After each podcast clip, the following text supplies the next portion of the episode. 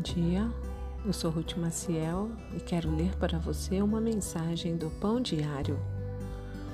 O título de hoje é Reiniciando. Depois das festividades de Natal, os meus pensamentos se voltam para o ano seguinte. Com os meus filhos em férias da escola e a nossa rotina diária mais lenta, posso refletir sobre o que o último ano me trouxe e aonde espero que o próximo me leve.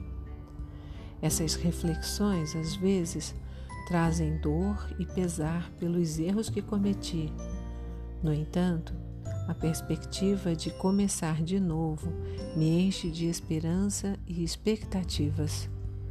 Sinto que tenho a oportunidade de reiniciar revigorada, não importa o que tiver acontecido no ano anterior.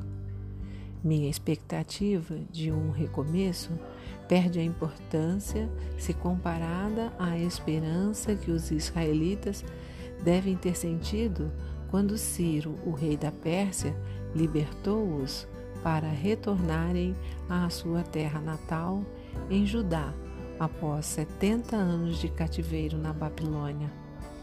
O rei anterior, Nabucodonosor, tinha deportado os israelitas de sua terra natal. Mas Deus fez Ciro enviar os cativos para Jerusalém para reconstruir o templo do Senhor. Ciro também lhes devolveu os tesouros que haviam sido retirados do templo.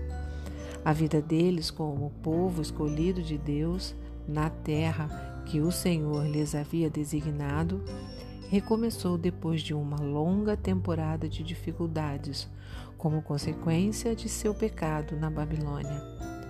Quando confessamos os nossos pecados, Deus nos perdoa e nos dá um novo começo. Que grande motivo de esperança! Vamos orar? Senhor, obrigada por tua graça, perdão e recomeço. Amém. Um pensamento para o seu coração? A graça de Deus nos oferece novos começos. Se você gostou, compartilhe com outras pessoas, pois a palavra de Deus nunca volta vazia. Tenha um bom dia e fique na paz do Senhor.